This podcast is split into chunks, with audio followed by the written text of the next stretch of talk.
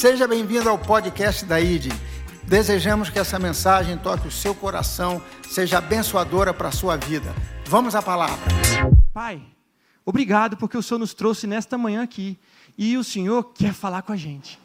Espírito Santo, obrigado, Pai, porque a revelação do Senhor nos está disponível e nós estamos aqui hoje para que essa para receber essa revelação e para que ela inunde e rasgue o nosso coração. Prepara o nosso coração, Pai. Abra os nossos olhos do coração para ver e entender o que o Senhor quer falar com a gente hoje. Em nome de Jesus. Amém. É, o tema da palavra que a gente vai fazer hoje, falar hoje, da reflexão que a gente vai ter hoje, é quem eu amo quando eu te amo? Uma pergunta. Quem eu amo quando eu te amo? Repita para você mesmo. Quem eu amo quando eu te amo? Essa frase, essa pergunta não é minha.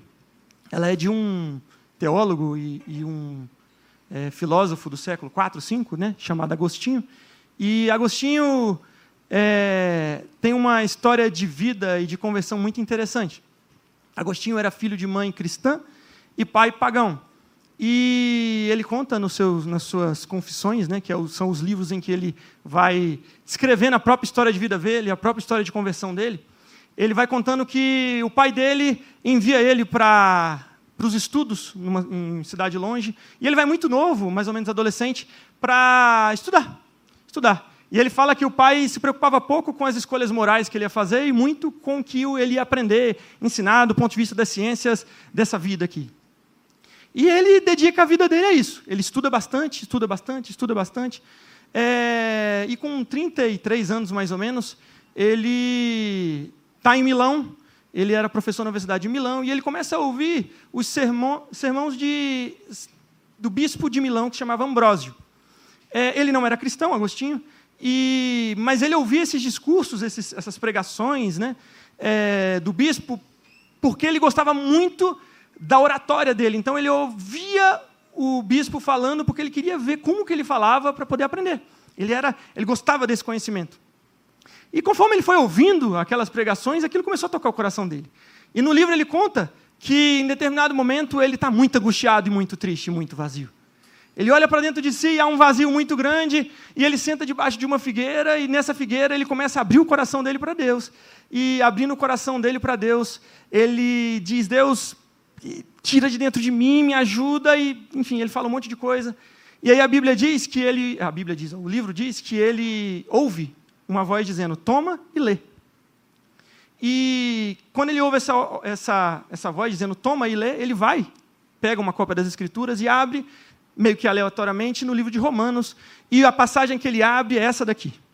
Uma vez que pertencemos ao dia, vivamos com decência à vista de todos. Não participem de festanças desregradas, de bebedeiras, de promiscuidade sexual e de práticas imorais. E não se envolvam em brigas nem em invejas. Em vez disso, revistam-se de Jesus Cristo. E não fiquem imaginando formas de satisfazer seus desejos pecaminosos. E aí, Agostinho, no livro, ele diz: Não quis ler mais. Também não era necessário, pois quando terminei de ler esse parágrafo, dissipou-se toda a escuridão das minhas dúvidas, como se uma luz fortíssima me tivesse inundado o coração. Naquele momento, ele é impactado pelo amor e pelo poder de Deus. E ele já está ali com seus 33 anos, e ele vai falando sobre essa experiência de conversão. E em determinado momento, ele fala uma frase que eu acho muito legal. Ele diz assim: ó, Tarde te amei. Beleza tão antiga e tão nova. Tarde te amei. Tu estavas dentro de mim e eu te buscava fora. Lindo, né? Essa experiência de conversão de Agostinho. E nesse livro em que ele vai contando essa história de vida dele, a história de conversão, em determinado momento ele fala algo que é essa frase aqui. Ele diz o seguinte: Senhor, minha consciência não duvida, antes tenha certeza de que te amo. Então ele fala: Eu tenho certeza, feriste-me o coração com tua palavra, desde então eu te amei. E aí ele faz essa pergunta: Mas o que eu amo quando eu te amo?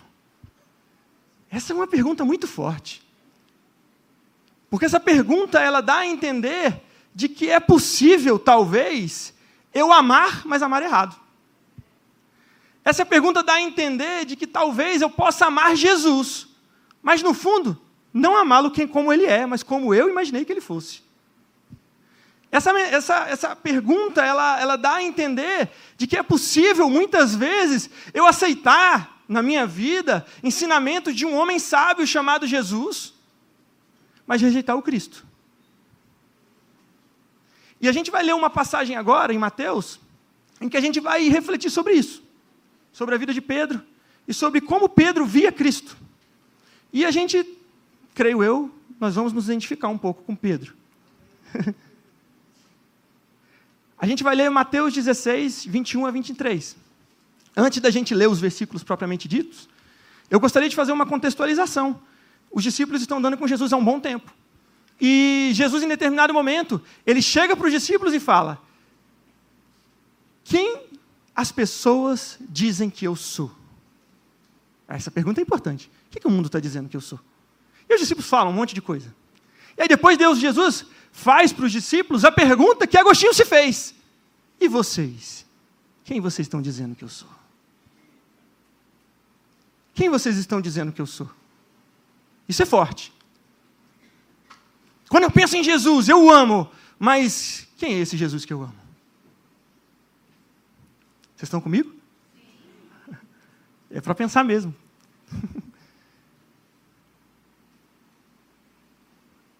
A Bíblia diz que Pedro responde de forma enfática: Você é o Cristo, o Filho do Deus vivo. Você é o Cristo, o Filho do Deus vivo, glória a Deus. Pedro enxergou em Jesus o Cristo. Pedro olhou para Jesus e falou: Você é o Cristo. Você não é só mais um Jesus, você não é mais um homem, você não é um homem sábio. De homens sábios a história tem um monte. Jesus não é um homem sábio. Jesus é o Cristo.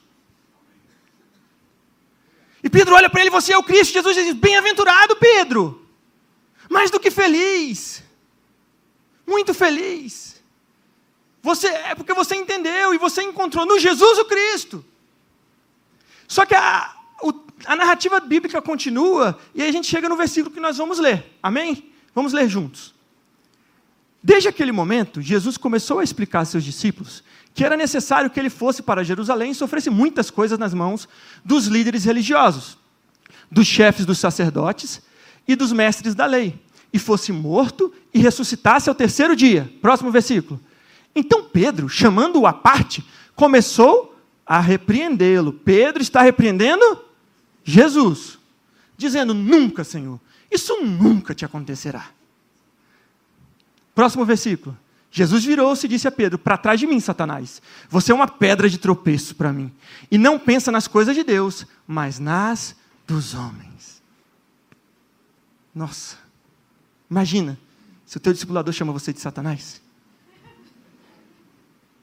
Jesus chamou Pedro de Satanás. Para trás de mim, Satanás. Você é pedra de tropeço.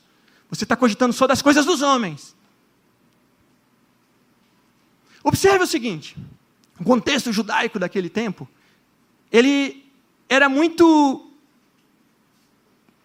diferente do que a gente às vezes imagina. A promessa do Messias, ela estava prometida há muito tempo, os profetas falavam. E os judeus daquele tempo, eles esperavam que o Messias chegasse naquele tempo para fazer com eles, naquele momento, o que Moisés fez no Egito. Eles imaginavam, eles lembravam de Moisés e o povo estava no Egito, eles eram escravos, então lá você tinha uma potência, você tinha um faraó que era um líder é, muito grande, o maior líder, a maior potência daquele, daquele momento da história, e eles estavam escravizados por aquele povo, e, por aquela nação, e aí Deus levanta Moisés, e Moisés humilha faraó. Israel sai do Egito, e Israel sai exaltado do Egito. Os judeus, eles olhavam para o Messias como aquele que ia fazer a mesma coisa com o Império Romano. Nós estamos aqui, nós fomos, a nossa, a nossa terra, que é a terra prometida de Abraão, está tomada, e agora é o Império, e aí tem um imperador, e esse imperador manda a gente fazer um monte de coisa que a gente não quer, tem que pagar imposto. A gente é escravo dele, vai surgir outro Moisés, e ele vai ser o nosso Messias, e nós vamos reinar de novo. Essa era a mentalidade do, do judeu daquele momento. Eles estavam esperando um líder militar. Eles estavam esperando alguém que fosse resolver os problemas humanos deles. Vocês estão comigo? Os judeus esperavam alguém que fosse resolver os problemas terrenos.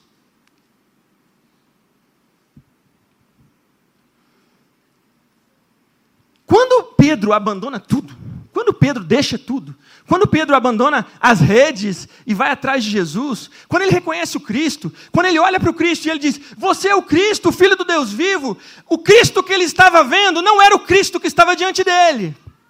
O Cristo que ele estava reconhecendo era o Cristo da cabeça dele. Pedro achava que Jesus seria aquele governante, queria fazer isso.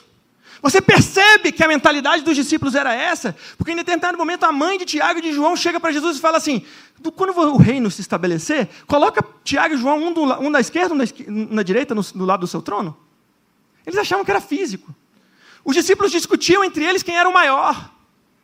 Os discípulos ficavam discutindo, e eu, às vezes, faço aqui uma licença poética para pensar um pouco, porque eu fico imaginando o maior, quem é o maior, e eles já deviam estar dividindo os cargos. Fulano vai assumir a região tal, o Beltrano vai ser não sei o quê. O vice era Pedro. Pedro já se reconhecia como vice. Era o mestre e depois ele. Principalmente depois do elogio que Jesus tinha feito a ele lá. Bem-aventurado, Pedro, você reconheceu primeiro. Está entendendo? Quando Jesus pergunta para eles quem eu sou, eles falam, você é o Cristo. Mas quando eles diziam, você é o Cristo, não era o Cristo que eles estavam vendo. Não era o Cristo real, era o Cristo da mentalidade deles. Eles tinham imaginado um Cristo e eles queriam aquele Cristo. Eles tinham um plano na cabeça deles e eles estavam esperando um mestre, um Messias, que fosse cumprir esse plano. E o problema é que quando Jesus começa a dizer para eles o que que o Messias, o que que o Cristo faria, Pedro rejeita. Pedro não rejeita Jesus lá, quando ele está perto de ser crucificado. Pedro rejeita Jesus quando ele diz: Você não vai morrer, não. Eu não vou deixar. Não, não, eu não larguei tudo. Deixei tudo para trás para seguir você, para você morrer. Pedro imaginava um Cristo que fosse vencer César. Jesus estava apresentando um Cristo que se deixaria vencer por César. Na cabeça de Pedro isso não fazia sentido, e na cabeça dele, ele não aceitava aquela realidade, não. Ele falava, esse Cristo aí, não. Esse Cristo não. Observe. Pedro conhecia Jesus? Sim ou não? Pedro cria em Jesus? Pedro amava Jesus? Amava. O Cristo que ele reconhecia em Jesus era o Cristo ou não? Não. Quando ele falava, você é o Cristo, filho do Deus vivo, ele estava imaginando outra coisa. E quando o Cristo real se apresentou diante dele, quando o Cristo real se apresentou diante de Pedro, a reação de Pedro é: esse não. Esse não. É tão forte isso, que Jesus chama Pedro de Satanás. Pedra de tropeço. E é interessante porque Pedro foi chamado de Satanás não foi porque ele cometeu uma blasfêmia contra Jesus, ou porque ele falou algo é, que a gente consideraria hoje algo grande, algo grave, um pecado muito grande. Não, olha, Pedro, Satanás, sai daqui. Ele, ele chama Pedro de Satanás porque Pedro cogitava só das coisas dos homens. Pensa comigo. Pedro foi chamado de Satanás porque ele cogitava só das coisas dos homens. Pedro queria submeter o Messias à imagem dele. Pedro queria que o Messias fosse o Messias que ele imaginou, que cumprisse os planos que ele fez para a vida dele. Que realizasse os cálculos de vida que ele tinha feito. Pedro amava errado. É tão forte o que aconteceu com Pedro que eu vou ler um pedacinho, nem precisa botar lá. Pedro nega, Pedro nega Jesus três vezes. Na terceira vez, a narrativa bíblica é. A gente não para para pensar. Mateus 26, 73 diz o seguinte: presta atenção. Logo depois, aproximando-se os que ali estavam, disseram a Pedro: Verdadeiramente tu és um deles, pois a tua fala te denuncia. Então Pedro começou a praguejar e a jurar, dizendo: Eu não conheço esse homem. Ai. Pera, Messias que é vencido por César, Messias numa cruz, eu não quero. Esse Messias eu não conheço. Pedro não falou mentira, ele não conhecia. Esse Messias, eu não quero. Pedro rejeitou a cruz de Cristo. Pedro aceitava Jesus até o dia que Jesus contrariou as expectativas do coração dele. Pedro aceitava Jesus e amava Jesus, andava com Jesus, se considerava discípulo de Jesus. Até o dia que o Jesus, que ele devotava a sua vida, contrariou aquilo que ele imaginava que era a vida boa. A vida boa que ele imaginava era diferente da vida boa que Jesus imaginava. E aí, quando Jesus, ele contraria as expectativas do coração de Pedro, Pedro fala: Esse eu não quero. Não conheço esse homem. Não sou discípulo. Vocês estão comigo? O erro de Pedro, amados, ele reflete um padrão que não é de Pedro. Ele é da humanidade. Desde o início. Foi assim. Com Pedro foi assim. E com a gente é assim. Com a gente é assim. Nós tentamos submeter o Messias à nossa imagem, ao que a gente quer, ao meu plano. Ao que eu imaginei para a minha própria vida. A história quem está construindo sou eu. Você me abençoa.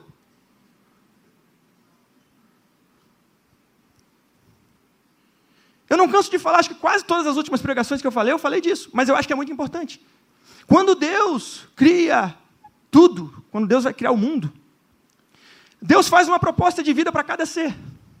Deus chega para os peixes e fala: povoem os mares, explorem os mares, revelem a beleza do Criador nos mares.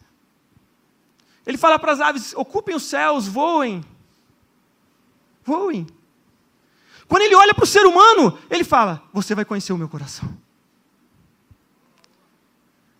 A característica que te identifica como ser humano, a característica que te identifica como filho de Deus, como uma criatura especial, como uma obra-prima, é o fato de você conhecer o coração do Criador. Sabe qual é o problema? A verdade é que a gente nunca entendeu o que isso significa, a gente não valoriza isso.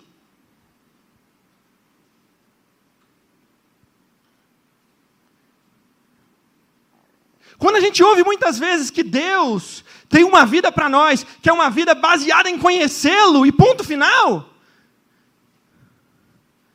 a gente distorce. Porque Deus propõe isso para a gente, não porque Ele é caprichoso, amados.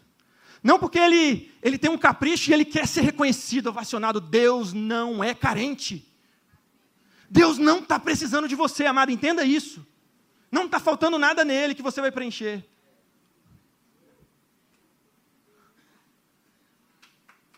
Amém. Pode bater palma para Jesus que eu bebo uma aguinha.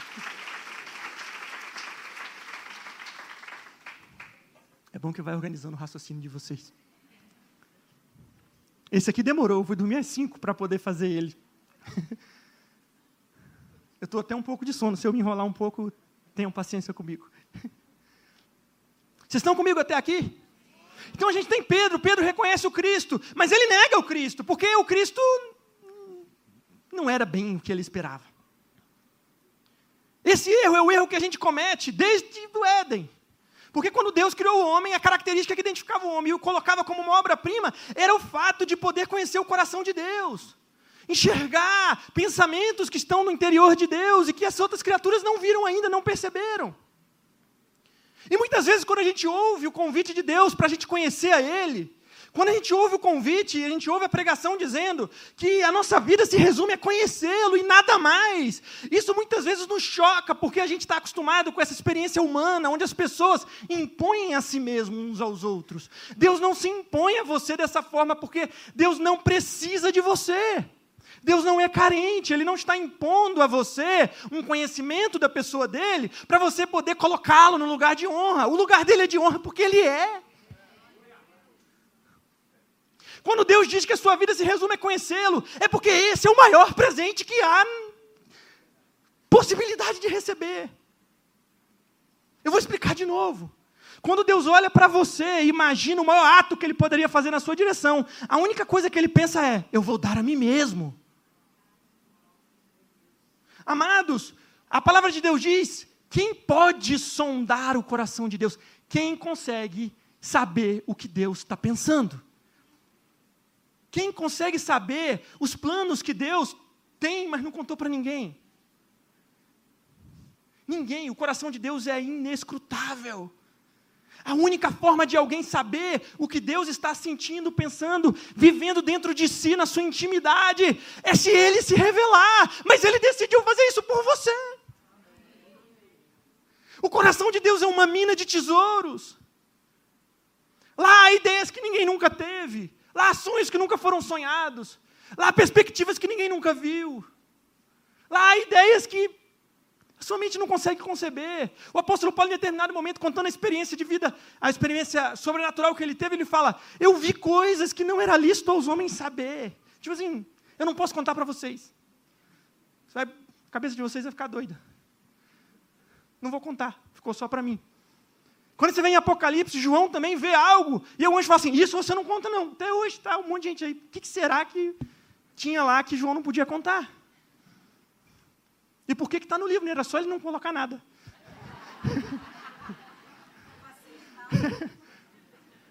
Mas sabe por que, que Deus permite, e a Bíblia é inteiramente de capa a capa inspirada por Deus, não tem nenhuma palavra vazia ali.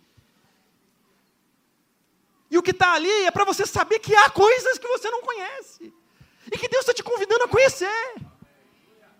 Sabe a bondade, o amor, a fidelidade, a sabedoria, esses atributos não nos pertencem. Eles existem apenas dentro de Deus. Quando Deus diz para você ser bondoso, amoroso, alegre, Ele não está mandando você fazer algo e se esforçar por algo. Ele está falando assim: ó, entre no meu tesouro e pegue isso para você. Vocês estão entendendo a proposta de vida de Deus para o homem? A proposta de vida de Deus para o homem não é que ele passe a vida correndo para construir e ser alguém na vida. A gente cresce ouvindo, estude, meu filho, para ser alguém na vida. Aí você estuda e acha que é mais alguém na vida do que quem não estudou. A gente estuda e é quando alguém pergunta, você é o quê? Eu sou advogado. Meu Deus, eu sou advogado, então eu sou o que eu faço de profissão. Está entendendo como muitas vezes os parâmetros nossos, e não, tô, não é errado falar isso não, tá?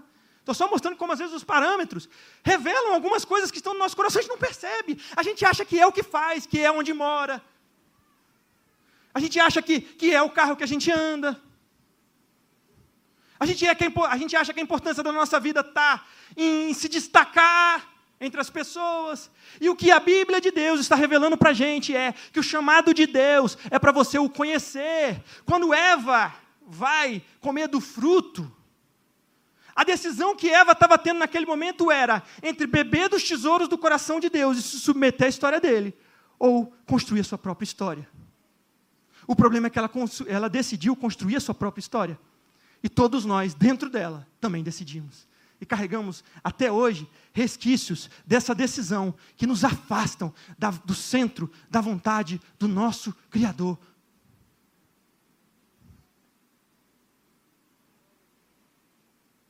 O erro de Pedro, o erro de Adão, o erro de Eva e o nosso é porque a gente não consegue ver beleza nessa proposta de vida. A Bíblia fala que quando Eva vai comer do fruto, ela está ela tá processando aquelas informações. E a Bíblia fala assim: ó, Eva, vendo que a árvore era desejável. Veja, ela olhou para a proposta de vida de Deus de beber, de comer, de se alimentar dos tesouros do coração dele, e olhou para outra proposta de vida que era o oposto disso. E ela falou assim: ah, o belo é aquilo lá. Aquela proposta ruim de vida, onde eu vivo, segundo o que eu faço para mim. E até hoje a gente não encontra beleza nisso.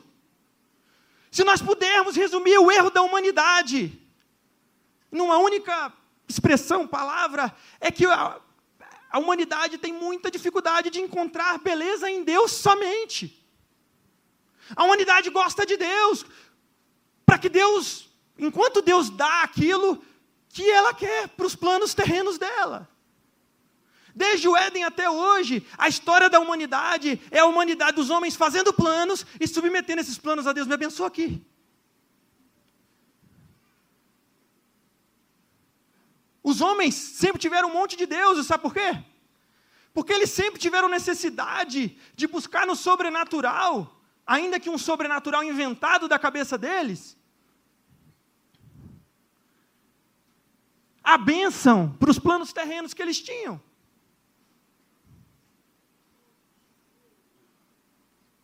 E eles inventavam um monte de Deus, sabe por quê? Porque se esse Deus não me der, eu vou para o outro. É comercial. Observa a história de Caim. Quantos aqui já viram a história de Caim e Abel? Eu não consigo ler a passagem, mas eu vou mencionar. Caim oferece uma oferta a Deus. Abel oferece uma oferta a Deus. Deus se agrada da oferta de Abel e não se agrada da oferta de Caim. Por quê? É uma outra pregação. Outro dia. Mas essa é a informação do contexto do, da história. Caim fica irado e decide matar Abel. O que, que acontece quando, quando, quando Caim fica irado? Deus aparece para Caim. Meu Deus, Deus apareceu em pessoa para Caim, conversou com ele e falou: Caim, não faça isso, não mate o seu irmão. O que, que Caim fez? Matou. Sabe por quê? Ele não queria Deus, ele queria a bênção que Deus tinha, dado, tinha para dar para ele. Ele não estava nem um pouco interessado no Deus, ponto. Em nenhum momento ele se agradou e viu beleza na vida em que você conhece o Deus e ponto. O Deus tem que vir sempre agregado ao que ele vai trazer para mim, porque se não for lucrativo, eu vou trocar de Deus. Vocês estão comigo? Os hebreus no Velho Testamento, quantas vezes a gente vê que o povo cai, adora outros deuses, aí Deus chega lá, conversa com eles, eles adoram Deus de novo, depois eles adoram os outros deuses. O principal Deus que eles adoravam lá era Baal. Baal era o Deus de, uma, de uns de um povo lá, que eram os fenícios, e esses fenícios, é, em determinado momento, prosperavam muito. Então os judeus olhavam assim: ah, eu quero aquela prosperidade lá, eu vou adorar aquele Deus lá. Vou oferecer uma. Eles ofereciam crianças para esse Deus. Faziam sacrifícios infantis. Eles trocavam o Deus verdadeiro por um Deus falso, porque o Deus falso prometia mais, fisicamente falando, do que o verdadeiro talvez pudesse dar para ele naquele momento ali da história de vida deles ali, do que eles imaginavam do plano de vida deles. Eles faziam o que Pedro fez. Yahvé é o meu Deus, enquanto ele segue, os meus planos estão, estão no caminho. Se ele falar alguma coisa diferente, eu vou para outro lugar. Deus não é um apêndice na nossa vida. Amados, eu quero dizer para vocês: Deus não é um apêndice. Nós somos chamados em Cristo a entrar no lugar em que a beleza do pleno conhecimento de Cristo ofusca todas as demais coisas. Todas as demais coisas. Vamos ler Filipenses 3, versículo 8. Então, nós vamos ler um texto grande, eu queria que vocês prestassem bastante atenção, porque Paulo fala sobre o conhecimento de Cristo. Vamos lá, vamos ler junto. Sim, Todas as outras coisas são insignificantes comparadas ao ganho inestimável de conhecer a Cristo Jesus, meu Senhor. Por causa dele, deixei de lado todas as coisas e as considero menos que lixo, a fim de poder ganhar a Cristo. Próximo. E nele ser encontrado. Meu Deus, gente. Amados, Paulo está dizendo que quando ele encontrou o, conhecimento de Cristo. Aquilo era tão poderoso, ele entendeu que aquilo ali era um tesouro escondido. Vocês entendem a alegria de Paulo em receber o privilégio de adentrar os tesouros do eterno. Quando Paulo esteve diante disso, ele falou: nada mais importa. Nada mais importa. Eu considero tudo menos do que lixo. É menos. Menos, não é lixo, é menos. Menos do que lixo. Paulo viu beleza na proposta de vida que Deus estava propondo para ele. A proposta de vida que Deus tem para você é de conhecer a Deus. Ponto. Essa é a proposta. O presente que Deus tem para a sua vida, o tesouro, a alegria, as inestimáveis bênçãos celestiais, resumem-se no coração do próprio Criador. E o convite de Jesus para a gente é que a gente se apaixone por isso. Paulo continua, nele ser encontrado. E aí ele fala: Não conto mais com minha própria justiça, que vem da obediência à lei, mas sim com a justiça que vem pela fé em Cristo, pois é com base na fé que Deus nos declara justos. Glória a Deus! Próximo versículo, ele fala de novo: Eu quero conhecer a Cristo e experimentar o poder que o ressuscitou, o grande poder que o ressuscitou. Gente, Paulo viu Jesus. Ele foi com quem o evangelista que ganhou Paulo foi Jesus. Ele olhou para Jesus e quando ele conheceu Jesus, ele falou assim: Ah, agora eu já sei tudo. Agora eu já estou entendendo aqui esse negócio. Já sei, vou seguir aqui, vou dar aula para o pessoal. Ele está falando: Eu quero conhecer todo dia. O mistério do conhecimento de Deus, sabe qual é? É que Deus é grande demais para a nossa compreensão. Ao mesmo tempo, Ele manda você conhecê-lo, de modo que essa tarefa será eterna. Esse é o mistério do Evangelho de Deus revelado em Cristo Jesus. Não tem outro. Se você se apaixonar por qualquer outro mistério, por qualquer outro apêndice do que também é o Evangelho, você está pegando parte e descartando a cruz. Porque é a cruz que revela isso para nós, o pleno conhecimento de quem Deus é. Paulo vai continuar. O grande poder que o ressuscitou. Quero sofrer com ele, participando de sua morte. Eu quero sofrer com ele. É engraçado como muitas vezes hoje em dia, principalmente na igreja brasileira, parece que a palavra sofrimento ela é proibida. Eu não acredito num evangelho que ele é baseado num sofrimento, como se a vida de sofrimento fosse uma vida superior. Eu sofri, então eu sou melhor. Eu sofri, então eu sou superior. Eu chego ao céu superior. Não é isso. Mas o que Paulo está falando, e no fato de fato ele sofreu, mas o que ele está querendo dizer é que o pleno conhecimento de Cristo é tão poderoso, é tão lindo, as outras coisas se tornam tão pequenas, que o sofrimento se torna insignificante perto da revelação de quem Ele é. E que se for preciso sofrer, sofre, mas não abre a mão de quem Deus é. Porque muitas vezes aqui no Brasil a gente não consegue ter noção de que na em países da África, na Coreia, no Irã, as pessoas estão sofrendo hoje. E não está faltando fé lá, não está faltando cristianismo verdadeiro lá, não está faltando palavras proféticas lá. O que está acontecendo é que tem uma situação, eles estão sofrendo. E mesmo diante do sofrimento, seguir a Cristo é melhor, é mais prazeroso, é mais poderoso do que qualquer vida regalada, pensando apenas nas coisas terrenas.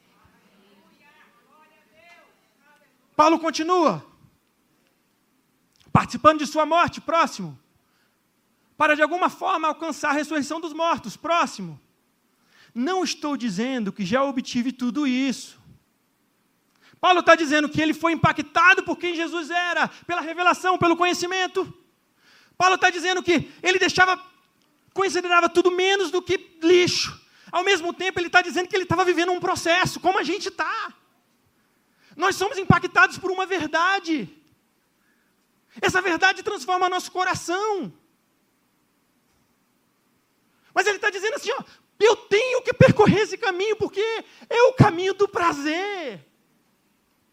E ele continua dizendo: não estou dizendo que já obtive tudo, que já alcancei a, a perfeição. É que eu não estou conseguindo ler direito lá. Mas prossigo a fim de conquistar essa perfeição para a qual Cristo me conquistou. Olha só o que ele está falando. Olha, eu não conquistei tudo, mas eu vou atrás dessa, dessa perfeição, caminhando caminhando para alcançar a perfeição pela qual Cristo já me conquistou. Cristo te conquistou para você percorrer um caminho. Tem um caminho para você. E aí ele continua: Não, irmãos, não alcancei. Ele estava querendo se colocar numa situação. Cara, eu não estou falando isso como se eu fosse muito superior, sou anjo. Não, eu estou igual a vocês, eu não alcancei. Mas uma coisa eu faço, eu me concentro todos os meus esforços, esquecendo-me do passado e olhando para o que está adiante. Chega um tempo da vida do cristão que ele tem que deixar o passado. Esquece Adão, amado. Esquece Adão, esquece Eva. Esquece a proposta de vida que eles aceitaram lá atrás. Entenda o que Cristo está te dando hoje, que é muito superior. É interessante pensar isso, eu, eu vou bater de novo nessa tecla, amados. Quando Paulo diz que abriu mão de tudo, esse abrir mão não era abrir mão que muitas vezes a gente acredita que é aqui no nosso dia a dia. A gente acha o quê? Eu tenho uma vida boa, eu conheço Deus, eu falo assim: Deus, vou abrir mão dessas coisas boas aqui, vou te entregar. Tá? Vou renunciar a tudo. Quantas vezes a gente já ouviu isso? Eu já falei isso várias vezes para Deus. Ninguém nunca falou? Eu sou o único, é, é, o único que. Me ajuda, gente. Quantas vezes a gente não fala isso? O que Paulo está falando não é isso, não, amado. Ele está querendo dizer que quando você conhece Cristo, não é que você pega as coisas boas e fala assim, ah, eu abro mão e, ai, que esforço, eu vou renunciar porque eu te quero. Não, é porque aquilo deixa de existir. Quando você conhece uma esperança superior, ela suplanta a esperança inferior. Quando você conhece algo que é sublime, o que é inferior perde força. Você já viu alguém ter dificuldade de trocar de carro? Já viu alguém indo na loja, pegando o carro cheirinho de novo? Falando assim, ah, eu queria era o velho.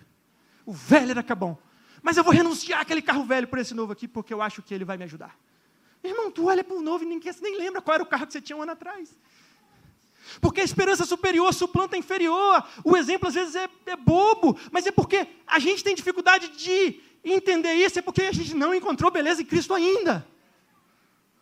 A gente não entendeu de verdade. Mas a nossa alegria é que Paulo também não tinha entendido tudo. Ele está falando, eu não alcancei, mas eu vou continuar. O que você não pode é não fazer, não ir. Se contentar a viver o padrão de Adão. Igual a todo mundo.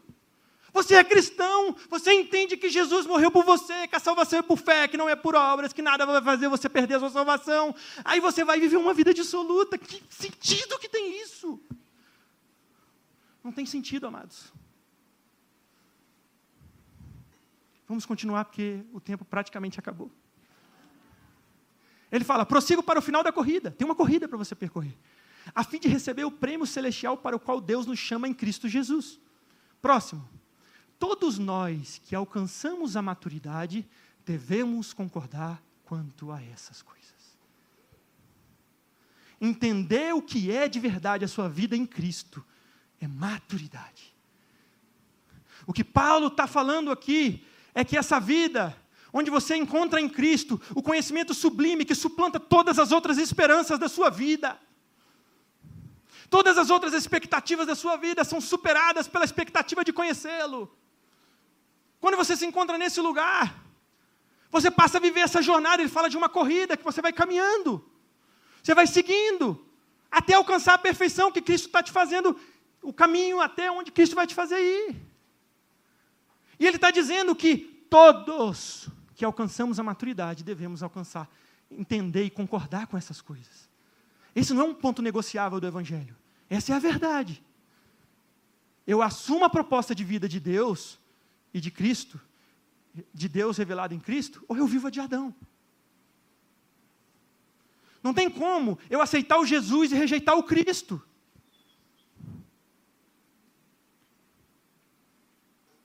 Para a gente terminar, próximo versículo. Contudo, devemos prosseguir de maneira coerente com o que já alcançamos. Próximo. Irmãos, sejam meus imitadores e aprendam com aqueles que seguem nosso exemplo. O exemplo que ele estava falando. Pois, como lhes disse muitas vezes, e o digo novamente, com lágrimas nos olhos, há muitos cuja conduta mostra que são, na verdade, inimigos da cruz de Cristo. Lembra que Pedro rejeitou a cruz? E Paulo está falando, ele não está falando isso para gentil, não, para pagão, ele está falando para a gente da igreja. E ele está dizendo: olha, há alguns, e eu falo com lágrima nos olhos, que são inimigos da cruz de Cristo. Aí ele vai dizer quais são, olha aí. Próximo. Estão rumando para a destruição. O Deus deles é o próprio apetite.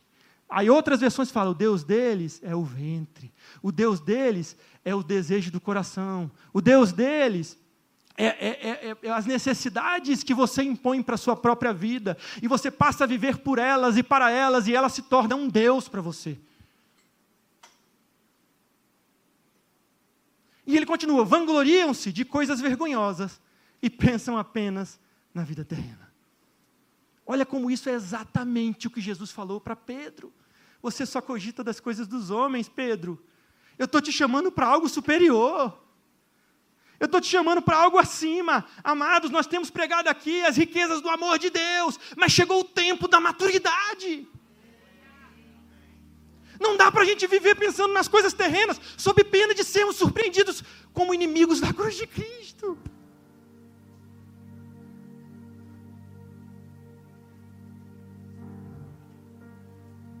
A nossa pregação, e a gente vai para a conclusão, ela começa com uma pergunta: O que eu amo quando eu te amo?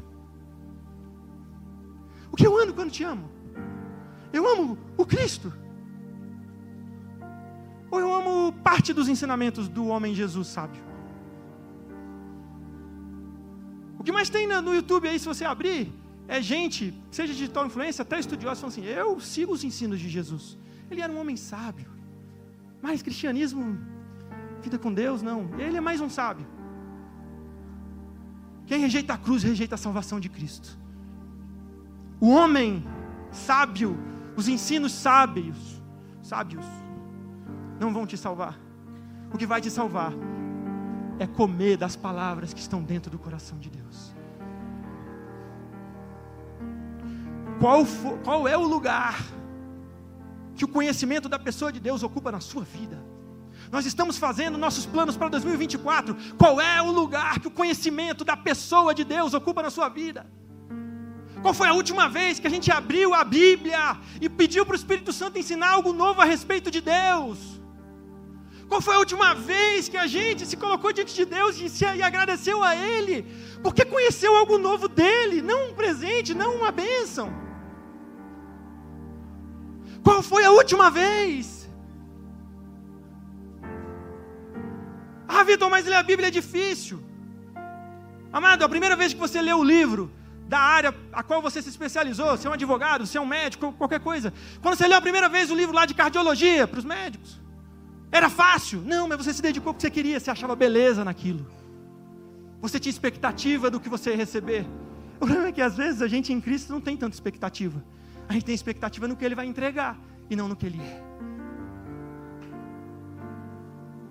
Nós temos cinco anos de pregações. As pregações dos nossos últimos cinco anos dessa igreja estão no YouTube.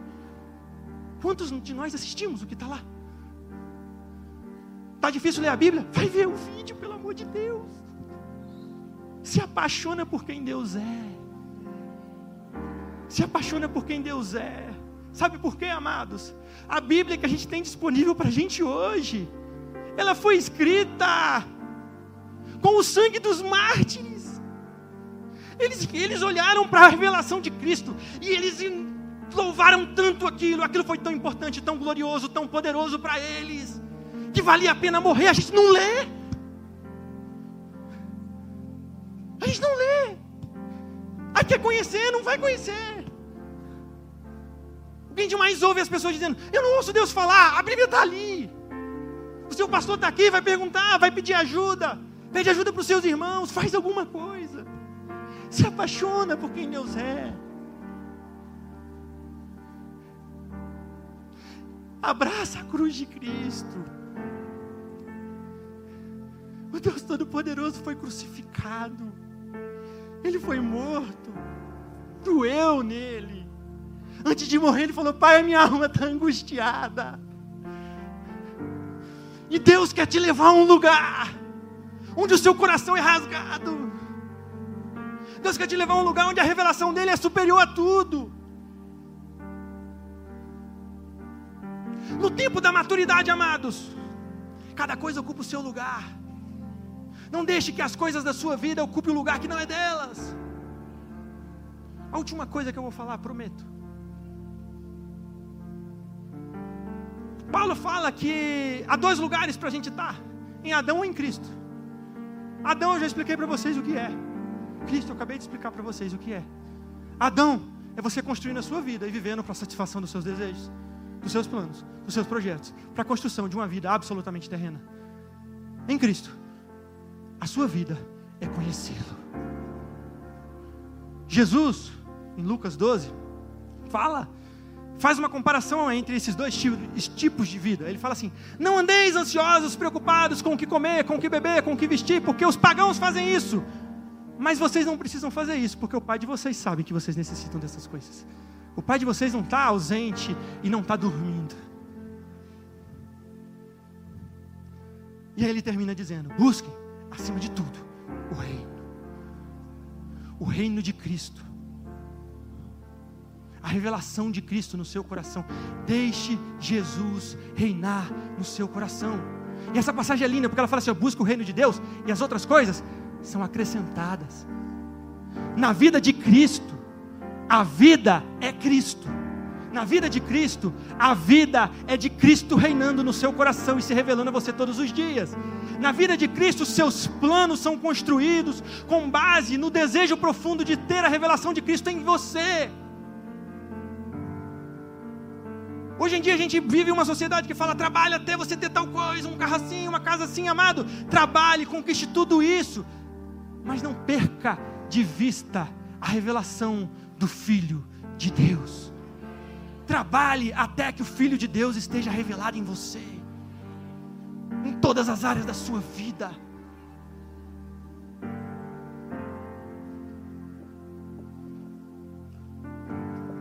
E Pedro? O que aconteceu com Pedro? A Bíblia fala que Pedro, ele não se reconhece ali, ele fala, não conhece esse homem. E ele se afasta. Ele rejeita a cruz. Mas o Cristo não rejeitou Pedro. Quando Cristo ressuscita, ele é enfático ao dizer: avisa os discípulos e a Pedro, porque ele sequer se contava entre os discípulos. Jesus não abre mão de Pedro e não abre mão da gente. Jesus trouxe você aqui hoje, não para te acusar, para te condenar, para dizer que a sua vida não está boa, que o que você decidiu ontem não foi uma boa decisão. O que Jesus está fazendo hoje é fazendo o que ele fez com Pedro, falando: André, Giovana, eu quero você. Jesus quer você, quer se revelar a você. E Jesus fez uma pergunta para Pedro, que é a pergunta que ele está fazendo para a gente hoje. Ele falou: Pedro, tu me amas? E a resposta é tão importante quanto a pergunta, porque Pedro diz que ama, e aí Jesus diz: então apacenta os meus cordeiros. Sabe o que isso significa? Quando Jesus pergunta para Pedro se ele amava, Jesus não estava com dúvida, Jesus sabia o que estava no coração dele. O que Jesus está falando é: o que você ama quando me ama? O que você ama quando me ama? E ele diz para Pedro: Pedro, você me ama? Então aceita, se submete à vida que eu estou propondo a você. Não vai ter reino, não vai ter cargo, não vai ter riqueza terrena, mas você vai apacentar os meus cordeirinhos. Topa. A recompensa é qual, Jesus? Eu. Coloque-se de pé. Espero que essa mensagem tenha tocado o seu coração. Se você deseja nos conhecer mais e conferir nossa programação, baixe o aplicativo ID Online. E nas redes sociais você nos encontra como arroba Brasília. Um abraço, shalom.